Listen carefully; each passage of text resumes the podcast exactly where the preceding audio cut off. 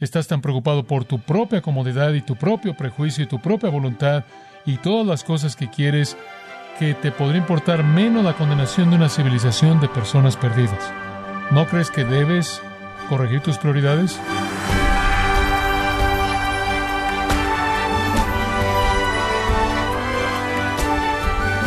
Queremos darle la bienvenida a esta edición de Gracia a vosotros con el pastor John MacArthur y les saluda a su anfitrión Miguel Contreras para recordarles que Dios usó a Jonás, el más desobediente, egoísta y prejuicioso de los profetas del Antiguo Testamento, para llevar a cabo el avivamiento espiritual más grande de esos tiempos.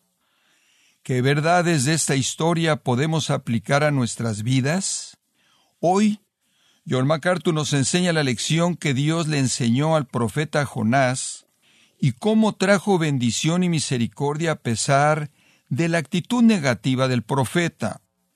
Esto es parte de la serie Haciendo discípulos, aquí en gracia a vosotros. Quiero que examinemos la profecía tan maravillosa, intrigante de Jonás en el Antiguo Testamento. Conforme llegamos a una conclusión de este énfasis en particular, en alcanzar al mundo para Cristo. Ningún otro libro del Antiguo Testamento más apropiado que este podrá ser examinado. Entonces vamos a ver de manera precisa el libro de Jonás y le voy a dar unos minutos para encontrarlo. Claro que en la escritura hay muchos textos muy maravillosos y especiales que enfatizan el tema misionero. Textos que Conocemos de manera particular en el Nuevo Testamento nuestro Señor hablando de los campos que están blancos para la cosecha.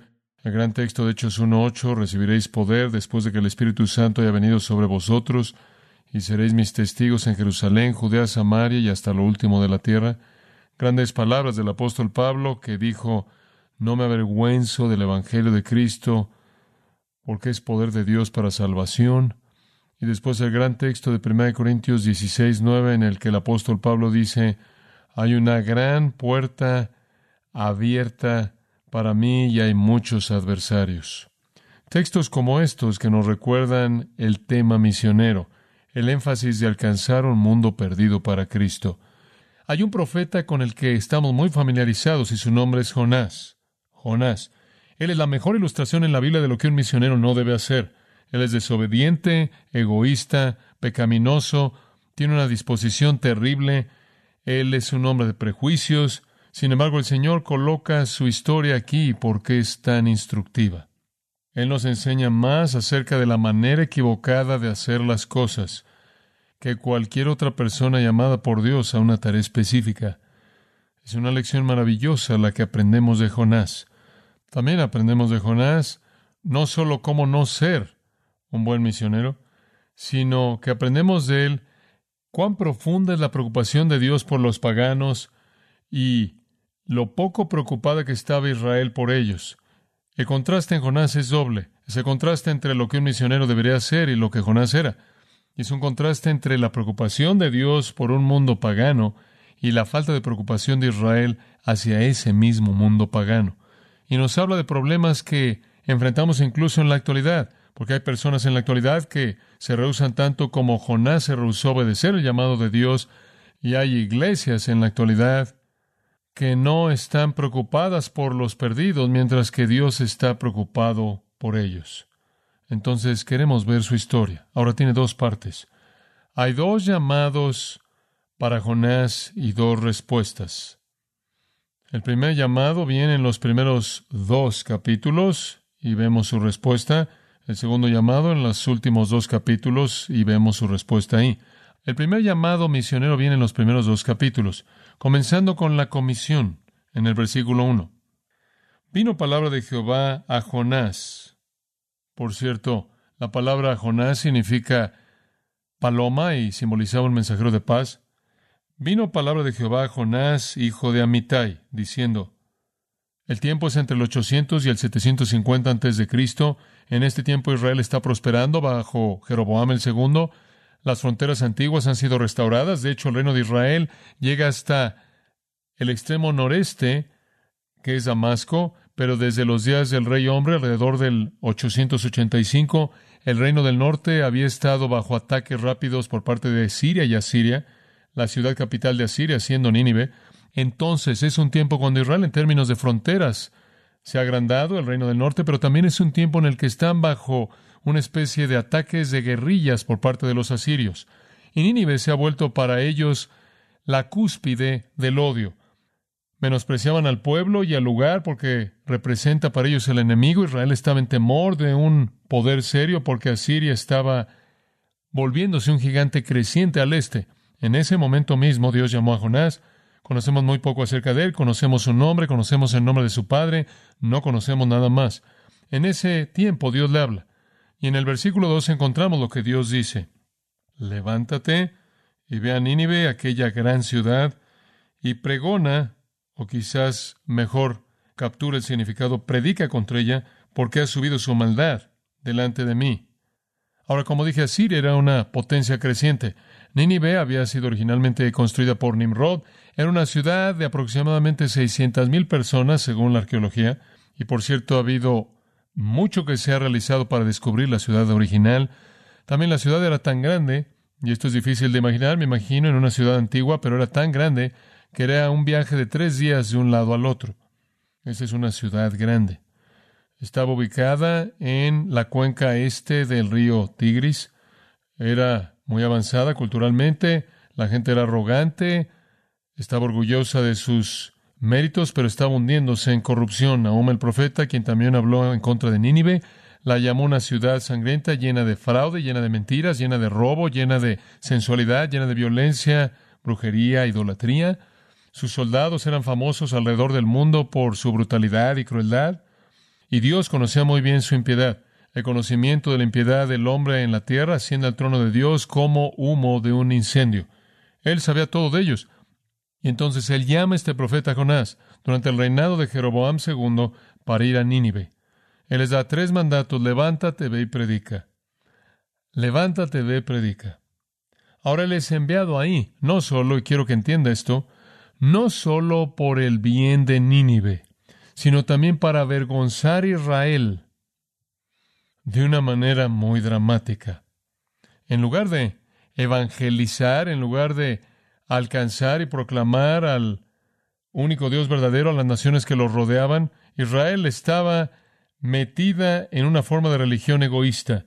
Y cuando este profeta, en cierta manera extraño, anónimo, va a Nínive por sí mismo, les predica, y todo el lugar se arrepiente, va a ser una reprensión más bien grande en contra de la actitud de Israel. Digo eso en un sentido, el matar a Goliat otra vez, porque aquí estaba este enemigo tan fuerte a Siria, al cual temían tanto los judíos, y sin embargo, como dije, una especie de profeta anónimo desconocido hace que caigan de rodillas postrados ante el único Dios verdadero simplemente al ir ahí a predicar. ¡Qué reprensión de la actitud de Israel! Entonces el Señor envía a este profeta a hacer lo que el pueblo no quería hacer. Y solo quiero señalar esto en este punto, que me parece que en esta comisión este es un patrón que Dios ha tenido que seguir por muchos, muchos siglos. Lo que un grupo más grande no hará, Él envía a individuos a hacer. Y no solo él lleva a cabo su obra, porque la obra de Dios no puede ser estorbada, sino que Él reprende al grupo que no estaba dispuesto a hacer lo que uno pudo hacer. Ahora, en respuesta a la comisión, llegamos a un segundo punto en el versículo 3, y esa es la desobediencia, porque Jonás no responde de manera positiva. Y Jonás se levantó para oír. Ahora dice usted, bueno, espera un minuto, ¿por qué está haciendo esto? Bueno, piénselo, este es el enemigo. ¿Entiende eso? Este es el enemigo en un tiempo de guerra. Usted no nada más entra a la ciudad principal del enemigo y le predica, especialmente si lo están atacando usted. Ese es un pensamiento tremendamente aterrador para la mayoría de la gente. No quiero ir ahí. Este es el enemigo. En segundo lugar, lo último que los judíos querían era que los gentiles se acercaran a su Dios. Estaban tan alejados de la mentalidad de alcanzar a las naciones perdidas con la verdad de Jehová como para estar encerrados en una actitud que dice, no queremos que ningún gentil comparta nada de estas cosas buenas con nosotros. Estaban atrincherados y no tenían pensamiento alguno por alcanzar al gentil. Entonces él sustituyó, como muchas personas lo hacen, su propia voluntad por la de Dios. Y él se levantó para huir a Tarsis. Aparentemente ese es un puerto comercial en la costa suroeste de España. Digo, él estaba yendo lo más lejos que podía en la dirección opuesta, cruzando el Mediterráneo. Y él fue a Jopa. Él realmente estaba huyendo, dice, de la presencia de Jehová. Él fue a Jopa. Jopa todavía puede ir ahí. Está al sur de Tel Aviv, una pequeña área. Ahí, estado ahí. Jaffa es llamada. Y él halló una nave o barco que iba a Tarsis. Entonces él pagó la cuota y fue ahí junto con ellos a Tarsis, segunda vez, de la presencia de qué? De Jehová. Tengo que huir de esto. No voy a meterme en esto. No estoy interesado en este llamado. Esta es una oportunidad que no voy a tomar. Ahora, la razón por la que él está huyendo es dada en el capítulo 4. Usted podría ir ahí para ver un pequeño adelanto. Muy interesante. Dice a la mitad del versículo, por tanto, huí a Tarsis. ¿Por qué harías eso? Porque yo sé que eres un Dios de gracia misericordioso, tardo para la ira y de grande bondad, y tú te arrepientes del mal. ¿Sabe usted por qué huyó? Porque él sabía que Dios era un Dios de gracia y él sabía que aunque el mensaje en contra de Nínive era de juicio, aunque Nínive se arrepintiera, Dios perdonaría a Nínive y él no podía tolerar el pensamiento de personas paganas siendo perdonadas. Él no podía soportar el pensamiento de que ninguna nación gentil que era una opresora y agresora contra Israel fuera perdonada. Digo, este es un prejuicio que es muy, muy profundo. El asunto real no era tanto el temor, aunque podremos entender que eso pudo haber estado ahí, el temor de ir a la ciudad de un enemigo. El asunto real era que él huyó porque él sabía que si se arrepentían, Dios los perdonaba y él no podía tolerar el pensamiento. Él, en lugar de esto, ahora escucha esto, él había llegado al punto en su vida, como muchos de sus contemporáneos, de que en lugar de amar a los perdidos, él los odiaba, él los menospreciaba. Una actitud triste, trágica. Los sentimientos raciales eran profundos en esos días y con algunas personas son profundos incluso en la actualidad. Él sintió que los ninivitas merecían el juicio, él pensó que merecían condenación, no salvación, y él temía la misericordia de Dios y él temía la gracia de Dios. Y él pensó que los gentiles corromperían los privilegios de Israel, y especialmente como un profeta de Dios.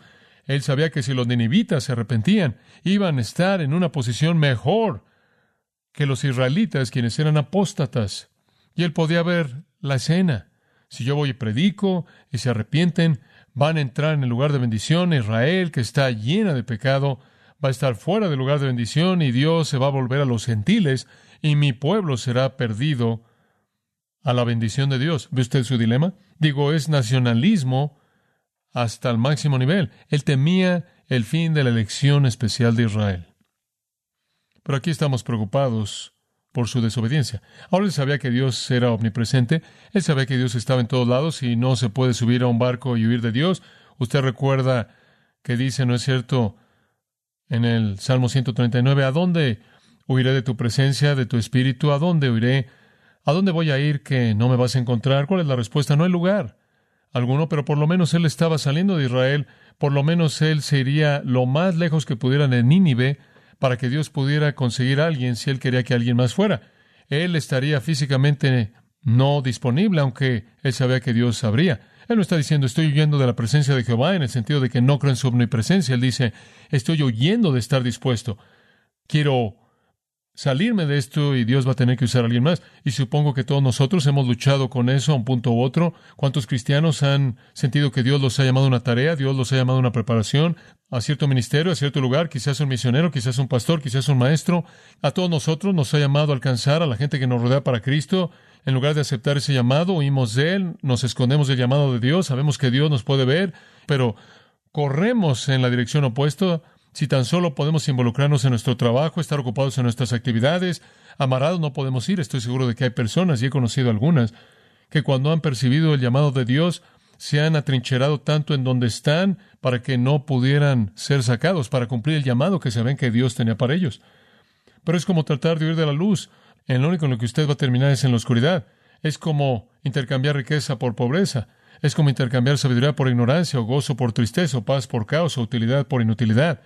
Es como intercambiar fruto por hojas, recompensa por castigo. Entonces la comisión y la desobediencia. Ahora veamos las consecuencias. Ahora van en el barco y están cruzando el Mediterráneo dirigiéndose a Tarsis, y Jehová envió un gran viento. Este es un viento milagroso. El Señor envió este viento. Este no es un curso normal. El Señor lo envió. Y una tempestad enorme en el mar, de tal manera que el barco estuvo en peligro de ser quebrantado. Ahora Dios va detrás del profeta que huye. El resto de la gente son víctimas. Supongo que usted ha pensado cuando se ha subido un avión, espero que no haya un profeta que esté huyendo en este avión. Como puede ver, la rebelión nunca se escapa de Dios. Él siempre identifica a la persona y dice, tú eres el hombre. Dios puede dejar que una persona vaya hasta cierto punto, pero eventualmente él va a entrar.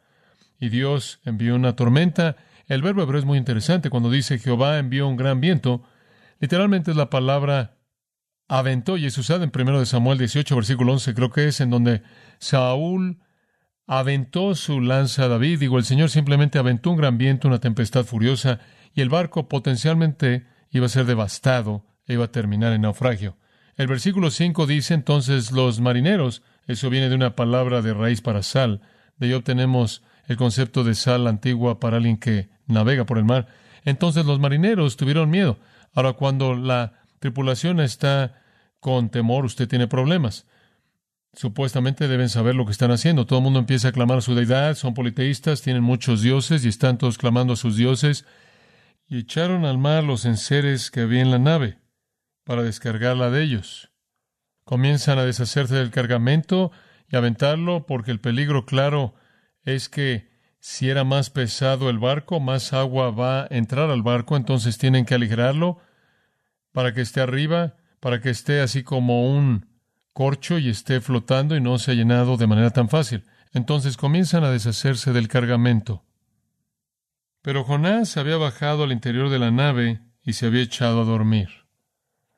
Eso es sorprendente. El resto de la gente está orándole a su Dios y aventando cosas afuera del barco en medio de la tormenta, y él está profundamente dormido en una seguridad falsa sin pensar que Dios está detrás de él. Y el patrón de la nave, el capitán, se le acercó y le dijo, ¿Qué tienes, dormilón? Levántate y clama a tu Dios. Digo, entre todos nosotros debemos poder llegarle a alguien para que detenga esto y hasta este punto no hemos tenido éxito. Y clama a tu Dios. Quizá Él tendrá compasión de nosotros y no pereceremos. Comienza a orarle a tu Dios. Y entonces aquí hay un pagano que le dice a Jonás que ore. Él no quiere hablar con su Dios acerca de nada. Él quiere dormir, él no quiere pensar en su Dios. Le voy a decir una cosa. Él ciertamente no le ha predicado a esos marineros o habrían conocido más acerca de su Dios y acerca de él. Un profeta que esté huyendo es básicamente inservible para todo mundo. Podemos estar seguros de que él no estaba predicándole nada a esos hombres y entonces él ni siquiera está reconociendo quién es su Dios. Y los paganos tienen que venir y decirle que clame a Dios. No quiere oír eso, él ni siquiera quiere acercarse a Dios, pero su superstición religiosa demandaba que todos se sintonizaran con su deidad, esperando que alguien entrara en la frecuencia correcta y viniera bien. También pensé, estos pobres hombres eran víctimas de este profeta desobediente. Y es verdad, supongo que podríamos extrapolar eso, que el pecado puede causar desastres naturales. El pecado puede causar desastres naturales hasta el punto de que otras personas en el mundo que realmente tienen muy poco que ver con él se vuelven víctimas de esto. Eso no es algo raro. Y entonces aquí están siendo víctimas de este profeta desobediente.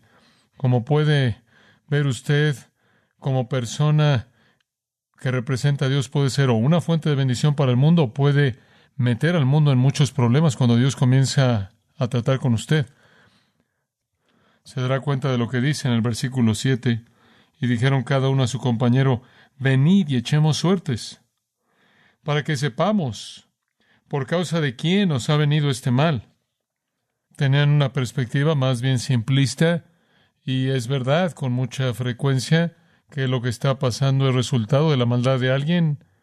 Algún Dios ha sido ofendido, tenemos que descubrirlo. Y entonces pasan por este proceso de sacar palitos o lo que hicieran, echan suertes y la suerte cayó en Jonás.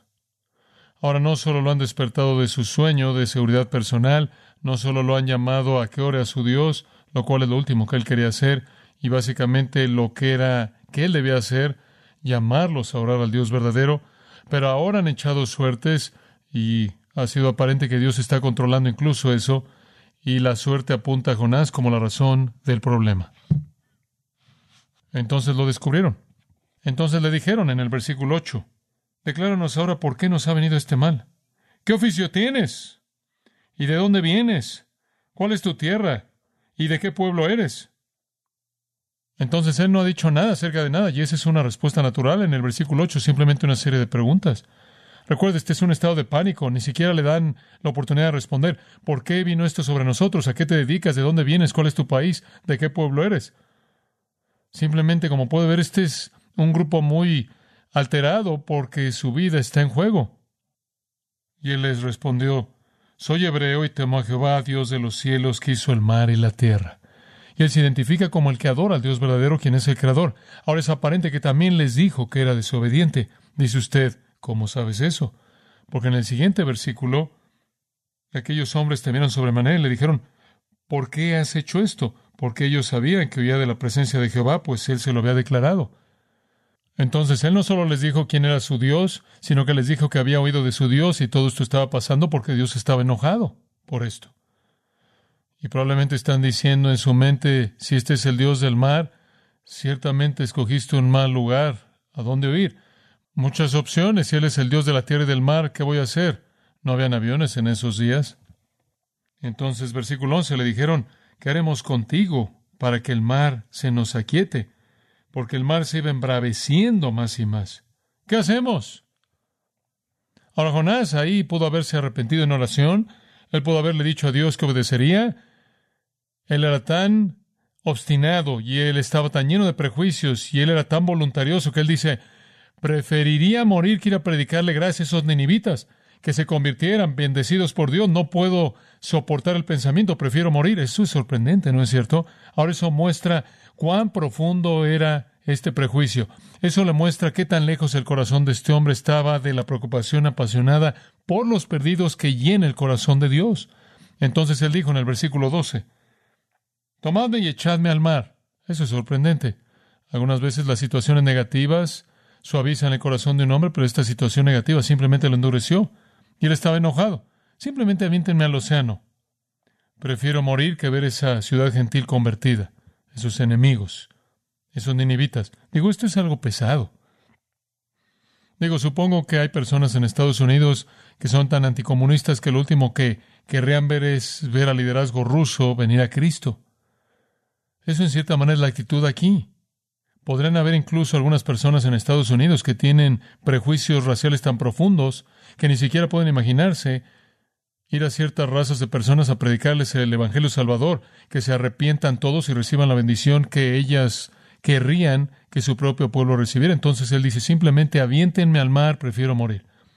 Pero eran hombres misericordiosos. Entonces el versículo 13 dice, y aquellos hombres trabajaron para hacer volver la nave a tierra, pero no pudieron, porque el mar se iba embraveciendo más y más contra ellos. Remaron fuerte. En cualquier otro lugar en el que ese verbo hebreo acerca de remar fuerte es usado, es usado en el Antiguo Testamento para referirse a la violencia de romper una pared o romper por algún tipo de espacio cerrado.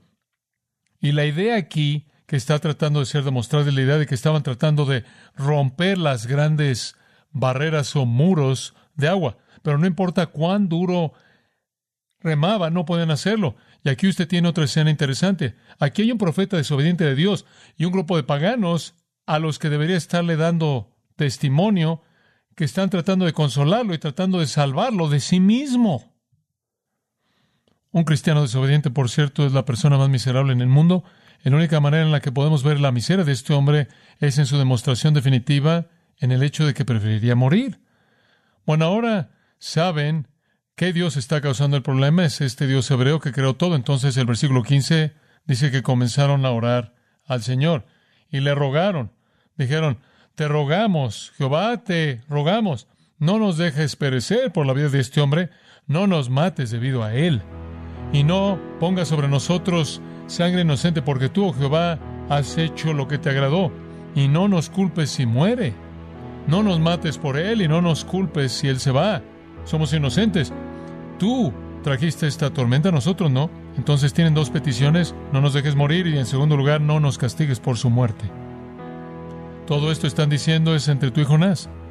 No tenemos nada que ver con esto, simplemente detén esto, ¿sí? O deshazte de este hombre. Y volvemos a ver la conclusión de que una persona fuera de la voluntad de Dios y desobediente no solo es inútil para Dios, sino que es inútil para el pueblo de Dios, Él es inútil para sí mismo y Él es un dolor de cabeza para el mundo entero de incrédulos. Simplemente desháganse de Él. Entonces deciden aventar a Jonás.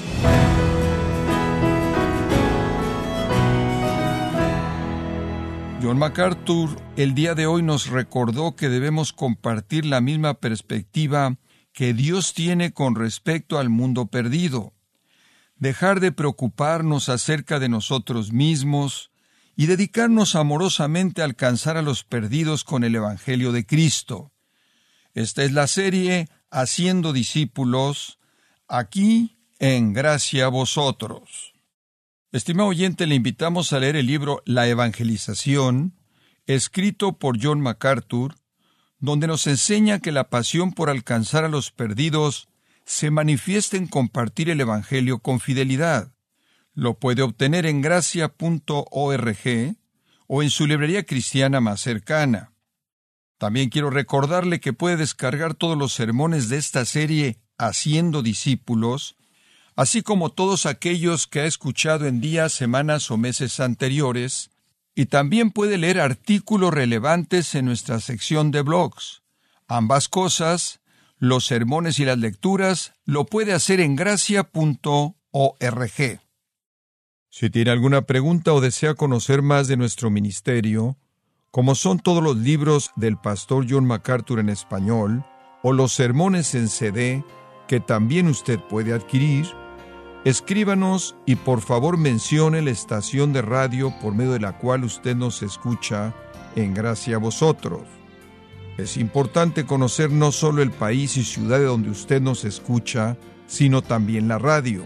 Para quienes contactan nuestro ministerio por primera vez, pueden solicitar una copia del mensaje de promoción sin costo alguno, un mensaje por oyente únicamente. Si usted vive en los Estados Unidos o Puerto Rico, escríbanos a Gracia Vosotros, P.O. Box 4000, Panorama City, California 91412. O puede escribirnos a través del siguiente correo electrónico radio arroba bueno, en nombre de John MacArthur y el personal de este organismo, queremos darle las gracias por su tiempo y sintonía y queremos pedirle que no deje de orar por este ministerio, como también por la estación de radio por la cual usted nos escucha de lunes a viernes. Este es su amigo Miguel Contreras, invitándola a que sintonice nuestra próxima edición para que juntos continuemos desatando la verdad de Dios un versículo a la vez no se lo pierda, aquí en Gracia a Vosotros.